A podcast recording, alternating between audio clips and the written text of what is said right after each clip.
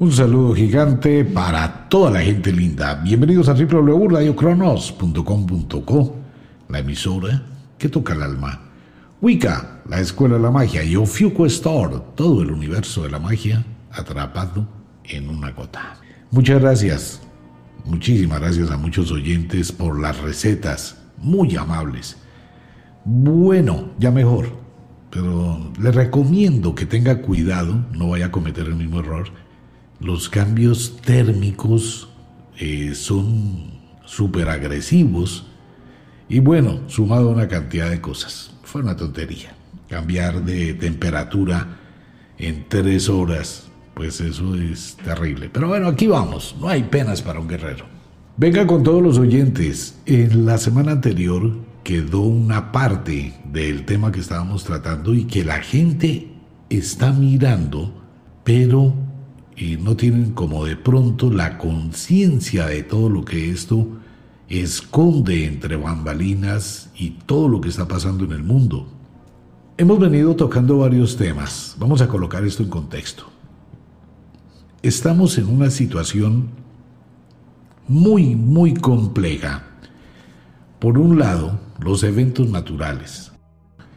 Eventos naturales que no son únicamente del planeta Tierra, sino todos los planetas del sistema solar.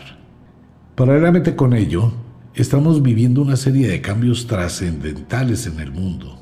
La pandemia, la geopolítica, el avance tecnológico tan abismal, los cambios, las criptomonedas, el nuevo orden mundial, que no existe no hay en este momento un nuevo orden mundial. Deberíamos ir a un nuevo orden, indudablemente, y deberíamos mirar el planeta de forma distinta. Lo que pasa que es que nosotros vivimos el día a día mirando los noticieros, mirando las noticias que aparecen en las redes, pero mirando ese día a día, atracos, asesinatos, homicidios, robos, negocios, eh, desarrollo tecnológico, el consumismo, y vivimos dentro de esa moda, pero no estamos viendo más allá la situación que realmente existe.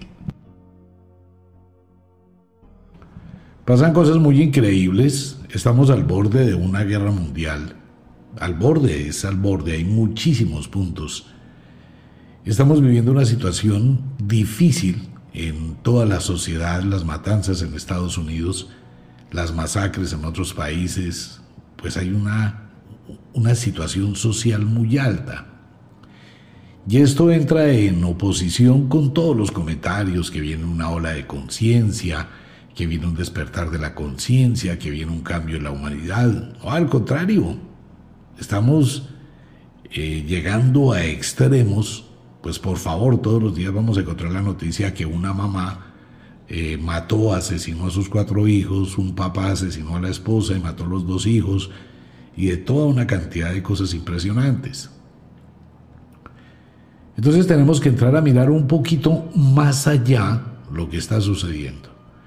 Que hay algún tipo de fuerza, que hay algún tipo de energía, que hay algún tipo de situación que está alterando la vida, no solo el planeta como tal, sino también la vida humana.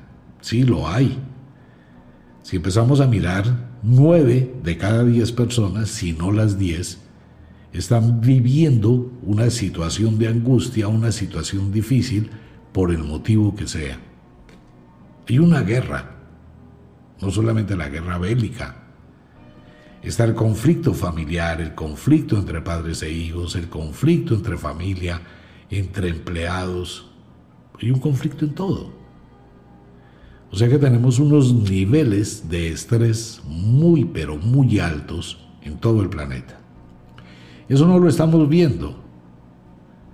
Estamos viviendo nuestro pequeño mundo. Estoy en la casa, en el trabajo, las dificultades que se me presentan del día a día, pero no veo más allá. Primero porque no hay información. Y segundo porque simplemente no tengo el interés para mirar, pero todos sentimos que hay algo que está pasando, que hay algo que está sucediendo, que hay algo que está ocurriendo, que tenemos una suma de eventos, extraordinarios, de sucesos que están aumentando, tal como lo comentábamos en programas anteriores, cuando hablábamos que el fenómeno ovni iba a aumentar de nivel, y es lo que estamos viendo en este momento en el mundo. Ahora bien, ¿qué tiene esto que ver? ¿Existe realmente la exopolítica? ¿Qué es la exopolítica? La exopolítica es un nuevo orden generado, creado, consensuado por algún tipo de inteligencia extraterrestre. ¿Existe la posibilidad de una comunicación? Sí. ¿Existe la posibilidad que ya esté esa comunicación? Sí, lo hemos hablado desde el año 2010, cuando se acabó el tratado de no intervención entre Estados Unidos y otros países con alienígenas. Si bien todo el mundo dice exactamente lo mismo, yo quiero pruebas, quiero ver pruebas de eso. Pues esto se mantuvo en secreto durante muchísimos años. ¿Por qué hoy ya no es secreto? Porque el Pentágono, el ente oficial de Estados Unidos, descubre como real y afirma la realidad que el objeto captado por la Armada es efectivamente una nave de origen desconocido. Es un ovni. Ok. Aquí viene un tópico muy pero muy complicado que es a donde quiero llegar esta noche, sin imponer una verdad ni un concepto, sino simplemente invitarlos a pensar. Cuando el Pentágono, entidad oficial, la primera entidad oficial seria que reconoce públicamente la presencia de un objeto volador no identificado de procedencia desconocida y de tecnología desconocida. O sea, para que el Pentágono llegue a esa tamaña de información, a ese tamaño gigantesco de información y de aceptación, no es por un video de un ovni. Quitémonos eso de la cabeza. Es porque existe una cantidad de elementos acumulados tan supremamente gigante que se va a desbordar esa información. Esto no es por un, video de un ovni. Esto es por el cúmulo de fenómenos que han conocido en Estados Unidos en otros países del mundo que ya no pueden tapar. ¿Y por qué? Porque es de público conocimiento. ¿Por qué? Porque se están observando en todo el mundo. ¿Por qué? Porque están ocurriendo fenómenos en todo el mundo. No es en un lugar localizado. Entonces ya no hay manera de tapar, ya no es el caso de Roosevelt en Nuevo México, cuando se estrella el platillo volador y dicen que era un globo aerostático y después salen los hombres de negro y todo lo que tenía que ver con el fenómeno ovni pues era desvirtuado. Ya no existe. Ya es tan abrumadora la cantidad de pruebas que tienen que abrir la puerta y empezar lo que hablábamos antes, gota a gota, a decirle a la gente que hay algo. Bajo ese orden de ideas, si utilizamos un poquito la lógica, el hecho que el Pentágono haya aceptado públicamente la realidad de un objeto volador no identificado, que haya dicho que eso es cierto, que es desconocido para la raza humana, ¿usted se imagina la profundidad de esa declaración? Es muy simple, vamos a hacer un poquito de III, ingeniería de interpretación inversa. Lo que hemos visto varias veces en los programas de la Escuela de la Magia, ver el fotógrafo detrás de la fotografía. Hace muchos años, con un compañero de trabajo, Jesús Chucho Rodríguez, recién había empezado a, funcionar la Internet, hicimos una investigación del reloj de anticitera. El reloj de anticitera es un objeto desconocido que se encontró en el mar Egeo dentro de una goya o una goda. Esto es una roca calcárea de corales que envolvió el objeto. Unos pescadores encontraron este objeto, esta goda, la rompieron y adentro estaba un artefacto de 44 ruedas dentadas perfectas y con una cantidad de cosas que según los científicos en Rusia y en Estados Unidos y en Europa, este objeto debió quedar sepultado en el fondo del mar por más de 10.000 años para que se convirtiera en una especie de roca de conchas, más o menos 10.000 años. Empiezan la investigación y empiezan a pensar, ya lo han tratado de recrear como era, es un reloj astronómico. Entonces, ¿cómo aparece ese objeto extraño, el reloj de Anticitera, dentro del el mar Egeo? Y lo empiezan a limpiar y a pulir y a mirar. Ok, si estamos hablando de 10.000 años, estamos hablando de una época donde ese objeto no se tenía la tecnología suficiente para construirlo, ni el conocimiento. Entonces vamos a utilizar la lógica. ¿Qué mide eso? Es un reloj. Mide el tiempo de la transición estelar de las posiciones de las estrellas. El uso era para algo espacial, pues sí, si usted está en la Tierra, usted va a tener puntos de vista geográfico para orientarse. Si está en el espacio, va a orientarse por las estrellas. Entonces, indudablemente era algo que utilizaba alguien para orientarse espacialmente. Si era para orientarse espacialmente, ¿qué tipo de elemento usaba para navegar en el espacio? Ok, ¿Quién hizo esas ruedas dentadas? ¿Qué tecnología utilizó? ¿Y dónde aprendió a utilizar esa tecnología? El que diseñó el reloj de anticitera, el que se sentó y le hizo el diseño, colocó los engranajes, diseñó cada una de las piezas, ¿en dónde estudió? ¿Quién le enseñó a él? ¿Y a él quién le enseñó? Entonces, implícitamente, el reloj de anticitera nos está diciendo, nos está indicando que esa muestra de ese objeto implícitamente une a una civilización con conocimiento, con tecnología, con avances, con capacidades muchísimo antes del desarrollo humano. El solo objeto.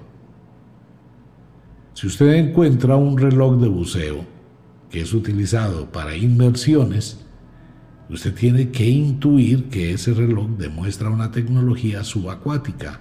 Alguien conocía de la forma de estar bajo el agua, cómo se diseñó, cómo se hizo. Todo eso habla de una estructura social que está implícita dentro del objeto sin que exista abiertamente.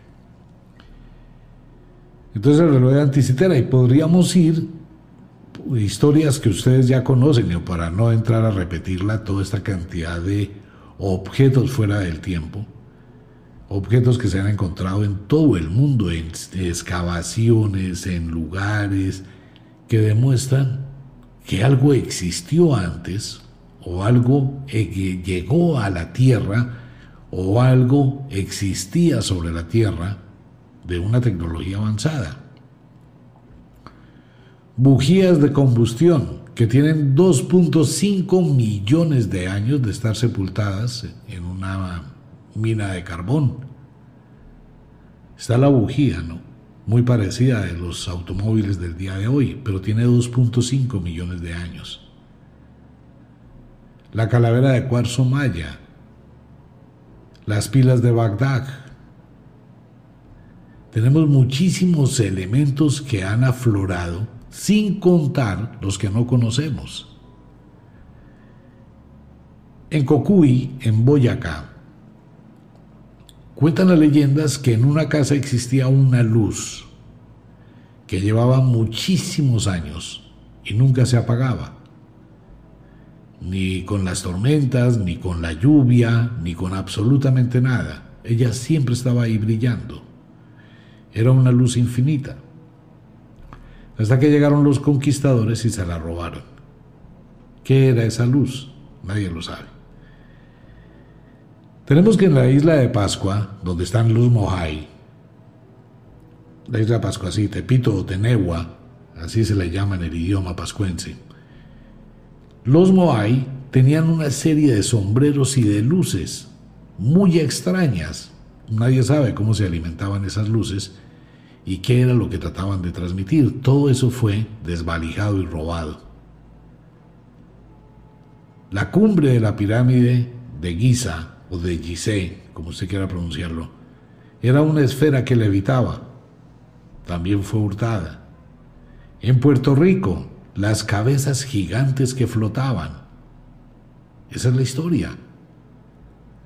Hay muchísimas cosas que fueron dejadas en los templos también sumerios, en Babilonia, en Egipto, en Bagdad, allá en el Medio Oriente, en Afganistán, en Siria, donde hay tanta guerra, en muchísimos lugares precolombinos, San Agustín en Colombia, en muchísimos lugares en Chile, en Nazca, en el Perú, en Argentina.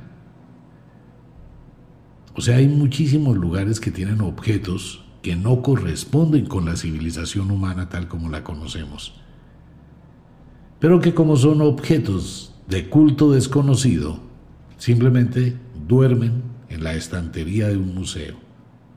Nadie sabe qué es, sin contar que el Vaticano, el Vaticano tiene una bodega que dicen que es más grande que uno de los almacenes de Amazon, una vaina gigantesca donde están todos los elementos de tecnologías desconocidas que fueron robados por la iglesia desde el principio. Pues imagínense cuántos objetos tendrán allá escondidos cuando la iglesia en el Medio Oriente atacaba, robaba, mataba y todo lo que encontraban en especial se lo iban llevando para los tesoros de la iglesia. Y después cuando vinieron a Sudamérica, los evangelizadores hicieron la misma vaina. Todo lo que era extraordinario, desconocido, se lo robaban. Y lo acumularon allá en la bodega del Vaticano. Todos estos objetos nos dicen que existe una tecnología o existió una tecnología muy avanzada. Y estos quedaron aquí como una como un interrogante gigantesco. ¿Qué es? La calavera de cuarzo maya, que no se puede fabricar hoy en día, no hay cómo fabricar esa calavera. No existe maquinaria, no existe tecnología, no hay forma de hacerlo. Las diferentes ruinas que existen en el mundo, en todo, regado por todo el planeta. Tecnologías de arquitecturas impresionantes que aún la imaginación no alcanza a comprender cómo las hicieron. Hay muchísimas teorías, pero vaya intente hacer al menos el 1%. No existe cómo. En Siberia, en Rusia, encontraron rocas, rocas cuadradas, cortadas perfectamente. Rocas de 8, de 10, de 12 metros de altas por 30 metros de largas, cortadas perfectamente. Pero estas rocas fueron izadas o alzadas a 20, 30, 40, 50 metros, 100 metros, y fueron colocadas geométricamente. Y cada roca de esas puede pesar 1500, 2000 toneladas. ¿Cómo movieron esas rocas? ¿Cómo las cortaron? ¿Cómo las manipularon? ¿Cómo pudieron hacer las pirámides? ¿Cómo se hizo el gran Sigurat? O sea, todos estos nombres que estoy dando usted los encuentra en internet y son unas cosas impresionantes. ¿Estamos demeritando la capacidad humana? No. Pero es que, amigo mío, si devolviéramos el tiempo un pilín, devolvamos un poquito el tiempo, ¿cómo era el mundo en los años 1800? ¿Cómo era el mundo en los años 1700? ¿Cómo era el mundo en los años 1500? Cuando llegó Cristóbal Colón y todo esto. ¿Qué tecnología tendríamos en todo el mundo? ¿Cómo era el año 1000? Sin luz eléctrica, sin agua, nada, en todo el planeta. Vámonos al año 500 de nuestra era. ¿Cómo era el mundo y cuánta gente habitaba en el mundo? Ok, vamos al año cero. ¿Cuánta gente cree que habitaba la Tierra en el año cero, hace dos mil años? ¿Y cómo vivían? ¿A qué se dedicaban? ¿Cuánta gente existía en la Tierra hace dos mil años? Vámonos un poquito más a la era romana y la era griega, a los años 500 antes de Cristo. Era menos. Hasta ahora era el comienzo de una civilización incipiente, 500 años nomás. Vámonos a 7500 años en el pasado. Existían unas tecnologías abismales en Babilonia, en Grecia, en Guatemala, en Colombia, en el Ecuador. Espera un momentico, ¿cómo así? Sí, hace 7500 años existía una tecnología abrumadora de naves voladoras, los grandes Birmana, allá en China, en la India, todos los secretos en Pakistán, todos los grandes eh, reinos de Afganistán, de Irak, de Irán, de lo que era antiguamente el mundo árabe. de alfombras voladoras no son cuentos. ¿Qué pasó entre esos 7500 años en el pasado de una tecnología que no pertenece a la humana y dónde desaparecieron? Ok, cuando hablamos y volvemos al tema del ovni del Pentágono, ese objeto que destella luces inteligentes, que tiene movimiento inteligente, que tiene control inteligente, que puede atravesar la atmósfera terrestre, que no utiliza motor de empuje. No hace ruido, ¿no? Que nadie sabe exactamente cuál es su sistema de combustión o de empuje o de desplazamiento. Cualquier cosa que se diga es hipótesis. Pero está el objeto ahí, una, un interrogante. ¿Qué nos puede decir ese objeto? El objeto nos dice que tiene un movimiento inteligente, que se desplaza en la atmósfera terrestre, o sea que tiene capacidad aérea y tiene control aéreo, algo que es muy, pero muy complicado de lograr en un objeto que no es aerodinámico. Aerodinámico es un avión que parece un pájaro.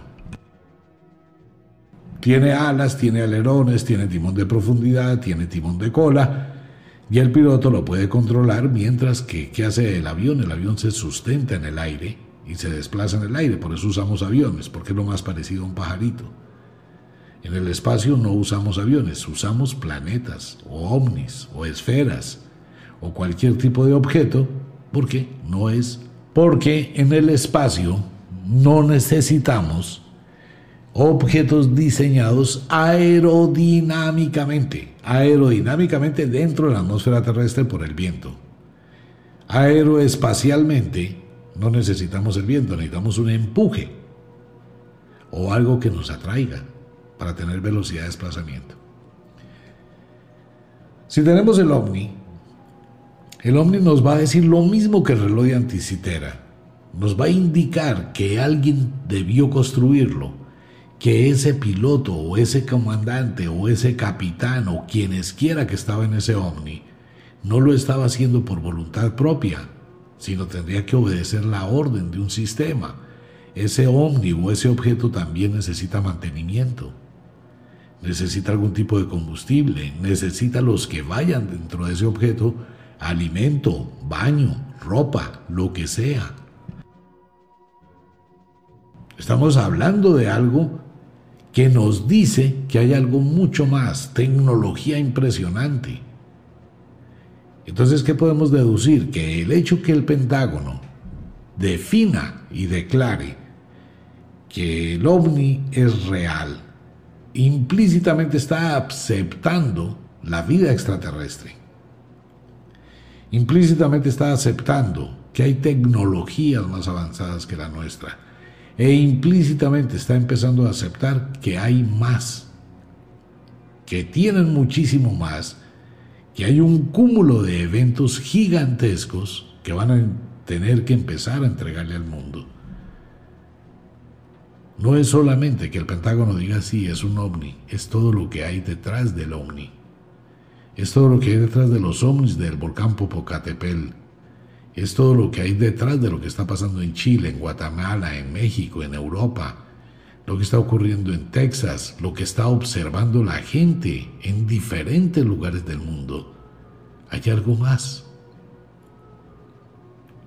Lo que está sintiendo la gente, lo que está pasando en el mundo, ese caudal de energía, de alteración, de cambios, no solamente de la Tierra, sino también de la psiquis humana, esa cantidad de cambios que están presentándose paulatina diariamente, situaciones muy, muy, muy acumulativas de energía, tiene que ver con qué? Con que hay una acumulación de esa energía que indudablemente tiene que liberarse por algún lado. Hay una presión muy grande. Esa presión puede ser creada por algún planeta que esté cercano a la Tierra. Bueno, entonces tendríamos que ir a la teoría y tendríamos que ir al concepto de Nibiru. Existe la posibilidad que Nibiru esté ya más cerca de nuestro sistema solar y su efecto lo estamos sintiendo y sea un planeta habitado. Ok, puede ser, y tendría muchísima razón, ya que si miramos en la historia cada dos mil y pico de años, dos mil trescientos a dos mil quinientos años, ocurren eventos muy similares o han ocurrido eventos muy similares que identificamos de otra forma porque no queremos ver más allá. Entonces suponemos que algo está pasando, pero no tenemos idea y no, no subimos los ojos más allá del nivel de la Tierra. Y si esto fuera así, pues estaríamos al borde, muy cerca, de tener un encuentro. Es la primera vez en la historia de la humanidad que un gobierno, una entidad oficial, acepta, acepta la existencia de extraterrestres. Aunque no haya dicho la palabra extraterrestres, está implícita. El Pentágono aceptó ese es un video de un ovni real. Entonces, lo que hay implícito, pero eso ha pasado por debajo de la mesa. Entonces llega después la información que el próximo mes o el próximo mes van a hacer una investigación, van a llevar a los hombres a no sé dónde. Es de verdad, es en serio que podemos seguir aceptando lo que nos venden los medios de comunicación. Se va a lanzar un cohete con ocho astronautas a la nave internacional. Sí, pero puede existir otro, que salga también al mismo tiempo desde otro lugar del mundo. Que Marte. Hay un problema muy terrible con lo de Marte. Con el Perseverance y el helicóptero y todo eso pues a ver, con una tecnología, la de ahora, pues es muy pobre las imágenes que envió. Hay algo que no encaja dentro de lo que se está diciendo y dentro de lo que se está observando y dentro de lo que se ve. Pues sí, siempre va a quedar la duda. ¿Es el planeta marciano donde estamos viendo esto o es un desierto en el mundo? Hay muchísimos desiertos donde se podría perfectamente. ¿Quién le dice a usted que, que no? En el mundo de la conspiración eso entra, es la pregunta, es la ausencia de seguridad la que hace que el mundo de las conspiraciones exista, porque hay algo que no encaja, hay algo que uno está viendo, pero dice, venga, eso no es así. El vuelo del helicóptero en Marte es muy extraño. Alguien va a decir, sí, pero es que eso es la atmósfera marciana. No, no es por la atmósfera marciana, es porque está tan arreglado de determinada forma, y de esto muchísima gente ya está hablando, el helicóptero despega de determinada forma, la sombra no se mueve, la sombra que tiene el helicóptero, vea el video, el desplazamiento del helicóptero es muy extraño, parece que fuera una secuencia de algo estático. Estático, ¿no? Que se hubiese acomodado un centímetro, dos centímetros, diez centímetros como un tic-tac, tic-tac, tic-tac, no una continuidad del tiempo. Hay muchas preguntas, demasiada cantidad de preguntas que resaltan de un pequeño evento. Siempre el fotógrafo detrás de la fotografía, pero uno podría pensar, y tiene toda la libertad de hacerlo, que lo que se está transmitiendo es un evento en un desierto del planeta Tierra, pero estamos todos mirando el reality. La gente piensa que en los realities todo lo que están viendo está siendo real y los forzudos y los supermodelos que no comen y que aguantan hambre, lo que le venden a la gente, ¿no? Y la gente dice que los realities, no, pues sí, pobrecitos, están allá comiendo eh, pura harina, no tienen comida, mientras otros tienen majares. Pero durante todo el año que dura la bobada, siempre se mantienen saludables. Si pudiéramos ver el detrás de cámaras de todo lo que nos presentan, en serio, ¿cómo pudiéramos observar el detrás de cámaras de absolutamente todo? Poder ver esa otra realidad, poder ver que Aquí nos presentan el reality de la gente que está sufriendo, que no sé qué, que sufre, que hace ejercicios, que está muriendo de hambre, que lloran, chillan y no sé qué más. Pero que al lado, no aparece en la cámara, tienen unas carpas grandísimas, masajeadores, servicio médico, un super restaurante, un super gimnasio, para que se mantengan bien y la cámara pues registre bien sus cuerpos y todo ello, ¿no? Entonces podríamos ver detrás de cámaras, sería ver el truco. No, nosotros vemos lo que nos muestran. Ahora depende de uno si lo que observa lo acepta o no. O se toma un tiempito para analizar, venga, porque esa gente que lleva tanto una semana sin comer puede hacer esa cantidad de proezas físicas. No podría un cuerpo humano que lleva una semana sin comer estaría exageradamente débil al menos para trotar 10, 20, 30, 50 metros. No tendría cómo. No, pero la gente no ve eso. ¿Por qué no lo vemos? Porque estamos inmersos en otra realidad que es lo que le imponen a uno. Pero no le dicen no vea. No, usted libremente acepta no ver. Ese es el problema. El peor problema es que uno acepta no ver. Porque nadie, en ningún punto del mundo, ningún gobierno le está diciendo a usted por obligación no piense.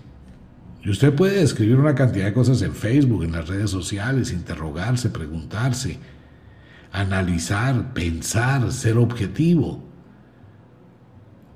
Y no es solamente una persona, son muchísimas personas en el mundo que están observando esto, que dicen lo mismo. Uno investiga una cosa, el otro le llama la atención la otra. Claro, todo el mundo va a decir eso es conspiración, porque no aceptamos lo que nos dicen.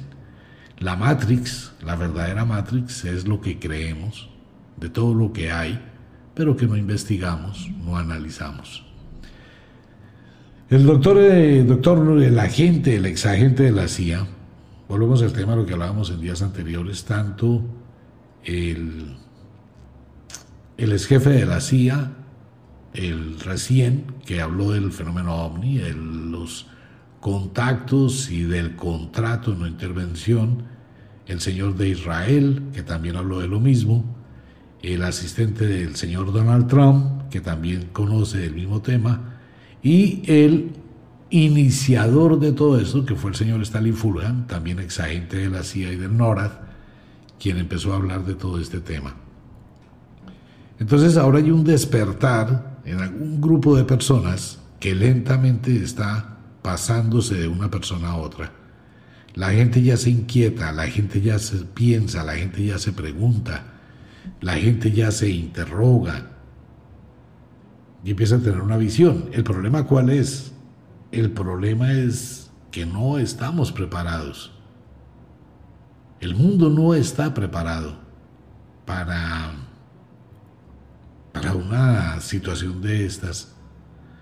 Mucha gente dijo, bueno, sí, el Pentágono dijo que sí es un ovni, pero hasta ahí llegó su capacidad de conciencia.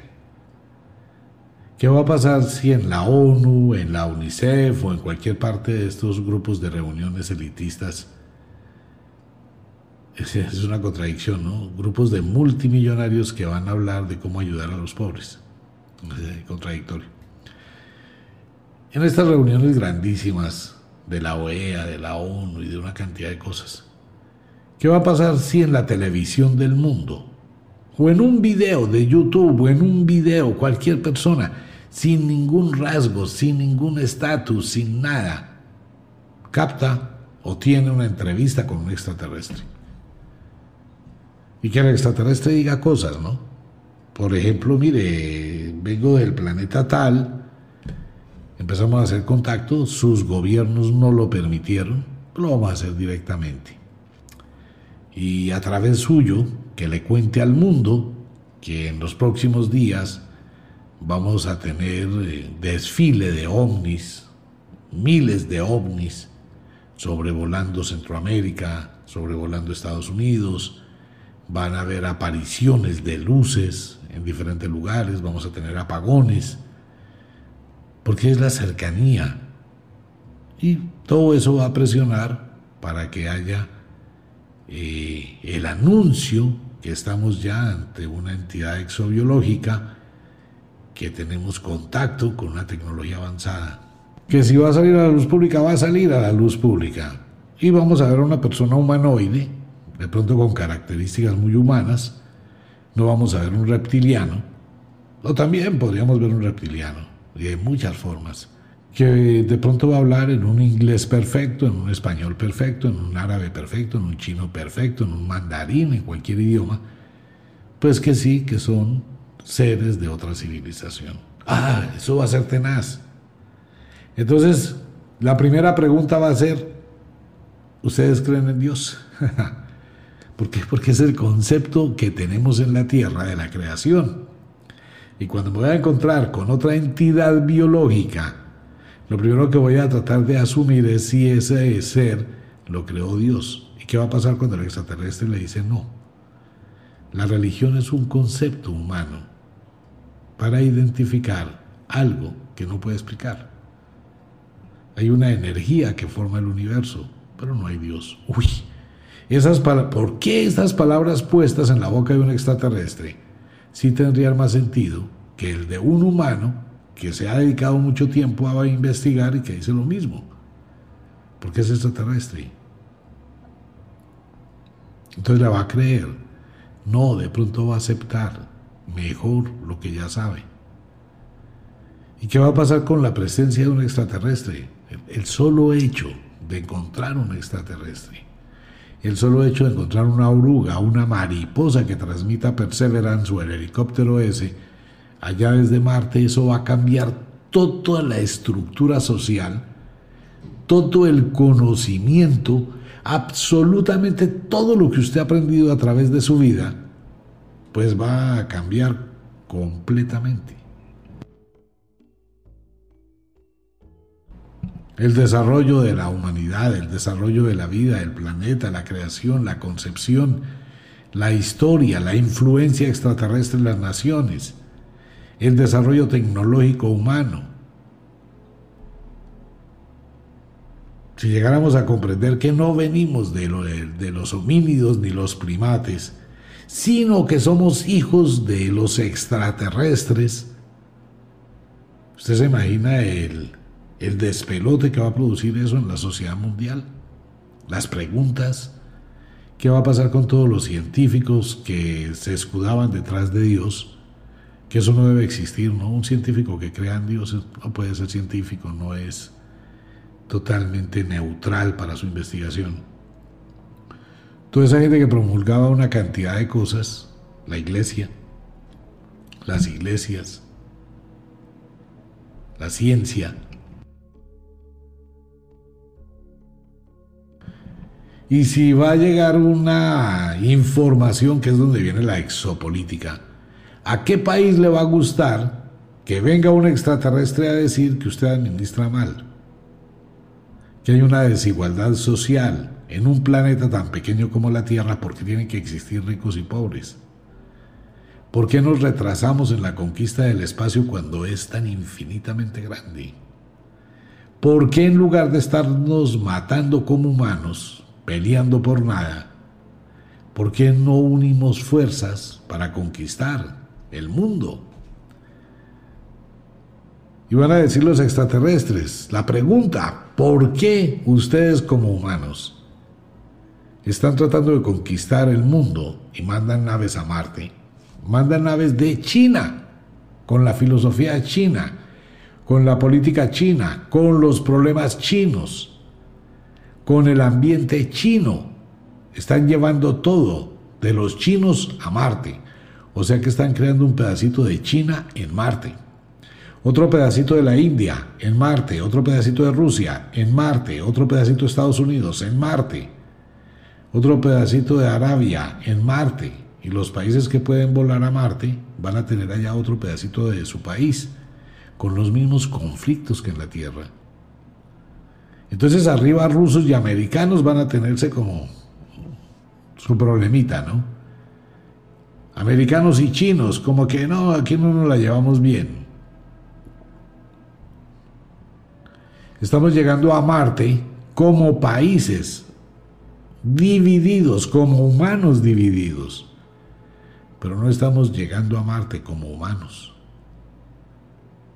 Si se da cuenta del problema, que la guerra que hay aquí, los malos entendidos que hay aquí, los seguimos llevando allá. O sea, multiplicamos el virus del conflicto, porque en la Tierra no hay un líder. Eh, lo que decía Stalin Fulhan del Consejo de Ocho. El Consejo de Ocho son galaxias con millones de planetas que eligen a un representante. ¿Cuál sería el representante del planeta Tierra? Piénselo por un momento. ¿Cuál puede ser el representante del planeta Tierra? ¿Dónde está ese líder? ¿Dónde hay un grupo de estudiantes que sean entrenados desde niños para ser líderes mundiales. Eso no es que vamos a elegir a cualquier bobo de los palotes. Eso le pasa lo que le pasó a las plebeyas que se casaron con los príncipes. Se ha visto la historia, ¿no? Real, allá en Buckingham. Todas las plebeyas que se han casado con príncipes terminan muy mal. ¿Por qué? Porque no se adaptan a la monarquía porque no fueron educadas para la monarquía, porque no fueron entrenadas para la monarquía, porque no saben actuar en la monarquía. Por eso nunca va a estar bien un plebeyo o una plebeya con un príncipe o una princesa. Nunca. Porque para eso hay que aprender. No cualquiera puede ser un presidente. No Mire lo que pasa en el mundo, sin meterme en el campo de la política. Cuando se nombran a personas a dedo, no por mérito, sino por favores, y se nombra a cualquier persona para que dirija un área, un ministerio, lo que sea, un tipo que no sabe un carajo, una mujer que no sabe un carajo, que va a mirar cómo arregla las cosas sobre el camino, a improvisar, a jugar con la gente, sin tener horizonte. No, hay que educar a la gente para ser gobernante. Eso no se puede elegir a cualquier, porque tiene o no tiene plata, para que gobierne. Eso no sirve. Entonces el mundo no tiene un líder mundial. Si va a llegar un extraterrestre y usted se lo encuentra en la calle y le, la extraterrestre le dice, llévame a tu líder, ¿usted a quién elegiría de líder? ¿A la alcaldesa, al alcalde? ¿A quién elegiría de líder? A decir, venga, él él tiene como la visión para que hable con el extraterrestre. ¿A quién? Oh, pues tenemos que decirle, en este planeta no hay líderes. Tenaz, ¿no? Cuando uno empieza a pensarlo de esa forma, ya verlo de esa forma, pero somos humanos.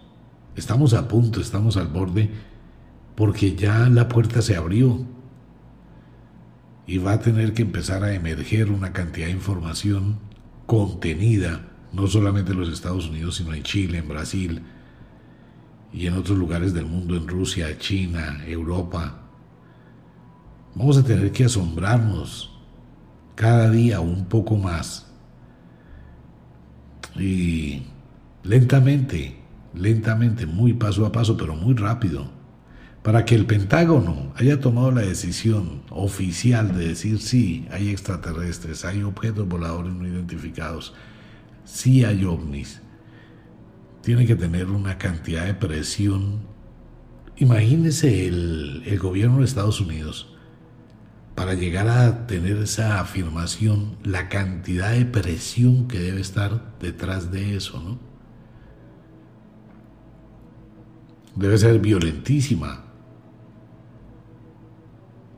¿Y en qué otros lugares del mundo está esa presión? Y ya hay extraterrestres actuando, esperando el momento oportuno para aparecer. O sea, cuando uno no mira el detrás de cámaras de este reality que llamamos realidad día a día. Pero uno debe pensar, el oficial del Pentágono, el que llegó a decirle a la prensa sí es real. No quiero pensar cómo estaría viviendo ese señor su vida tres días antes de esa declaración.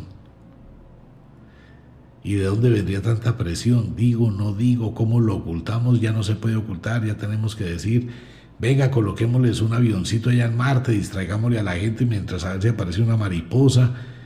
No, ya no va a seguir eso. Algo va a pasar, algo se está acumulando, algo está cocinándose.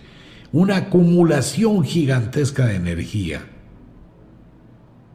Entonces alguien podría llegar a pensar, se va a acabar el planeta Tierra y hay extraterrestres que van a salvar la humanidad por el cuentico aquel del apocalipsis, que solo se salvarán ciento 144 mil y vendrán los ángeles de Dios a transportarlos. Entonces el planeta Tierra se va a volver papilla y los extraterrestres van a rescatar a un grupo de personas. Pues es una fantasía muy grande, ¿no? Pero podría ser una realidad, ¿por qué no? También podría ser una realidad que los extraterrestres vengan a salvar a algunas personas de este mundo, ante todo niños. Puede ser, puede suceder. Cualquier cosa que la imaginación pueda imaginar, valga la redundancia hacia el futuro, es valedera. Lo que pasa es que la realidad es esta. Simple. ¿Existen los ovnis? Sí existen. Ya no es creer en los ovnis, es conocer que la afirmación de un ente oficial como el Pentágono de los Estados Unidos declaró que sí existen los ovnis. Y que los ovnis, implícitamente con su presencia, están demostrando la existencia de tecnologías, civilizaciones, culturas y demás. ¿Cuántas? Nadie lo sabe. Y todo esto está colocando en tela de juicio los viajes espaciales de la Tierra. ¿Realmente existen viajes espaciales? ¿O todo esto es parte de ese engranaje de preparación y algo se está construyendo arriba donde no podemos verlo? Todos esos son temas en el mundo del misterio del día a día. Pues bueno, una invitación para todos los oyentes a Wicca, la Escuela de la Magia. Están los libros, ya viene el ritual de la iniciación para el Beltán Walpurgis Invitación para toda la gente a la Escuela de la Magia en Colombia, en Estados Unidos y en Europa y en México. Pues un abrazo para todo el mundo y un abrazo para toda la gente linda, ya en la madrugada. Y vamos paso a paso conquistando cada uno de los días. Por favor, cuídese, por favor, abríguese bien, evite el contagio. Con toda la gente linda, nos vemos. Como de costumbre, el inexorable reloj del tiempo que siempre marcha hacia atrás nos dice que nos vamos. No sin antes decirle que de verdad los queremos cantidades alarmantes, los amamos muchísimo, de verdad que sí. Les enviamos un abrazo francés, un beso azul, a dormir, a descansar, a entrar al mundo de los sueños, si es de noche. Si es de día, a laborar, a trabajar, a ganarle un día más a la vida y vamos paso a paso conquistando cada una de las metas. Y todo lo que llegue a su vida, disfrútelo. Pruébese, supérelo. Hay razones que la razón no comprende. Nos vemos. Chao.